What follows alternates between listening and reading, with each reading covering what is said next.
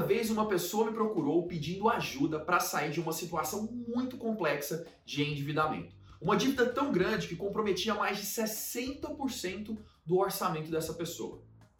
Foram várias técnicas utilizadas. Nós liquidamos para patrimônio para conseguir quitar essas dívidas. Nós pegamos empréstimo com amigos e parentes dessa pessoa para poder amortizar no saldo maior, sair de dívidas mais caras, pagando um pequeno juro para essas pessoas que emprestavam. Nós até uh, consolidamos, que era juntar várias dívidas numa só, com parcelas menores, negociando junto aos bancos. Então foi um trabalho bastante complicado, mas que depois de cinco meses trouxe um resultado incrível.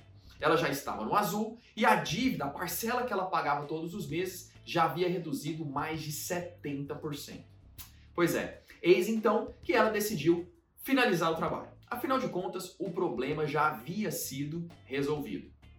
Mas seis meses depois, ela retornou me pedindo ajuda novamente. Só que dessa vez com a situação muito mais complexa, pois eu não podia mais utilizar as mesmas estratégias, porque ela não tinha mais patrimônio para vender, ela não tinha mais amigos para pedir dinheiro emprestado e nem era possível mais consolidar no novo empréstimo.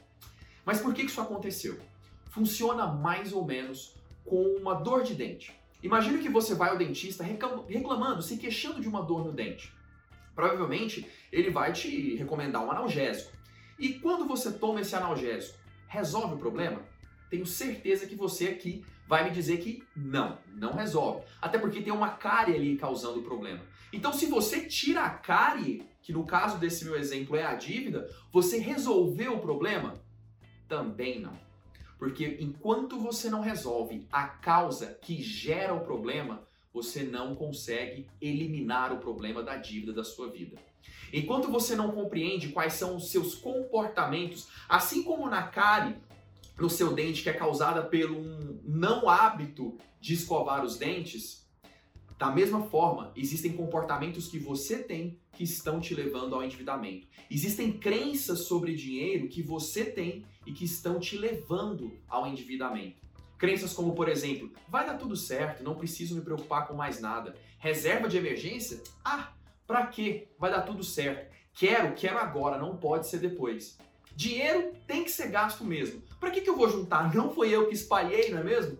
Essas crenças são elas que motivam as ações que você toma sobre dinheiro. E justamente isso que pode estar causando nesse momento as suas dívidas e não os altos juros que os bancos cobram, que todo mundo culpa.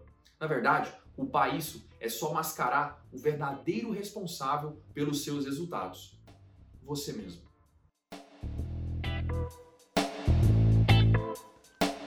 E aí, curtiu o nosso conteúdo e quer saber mais?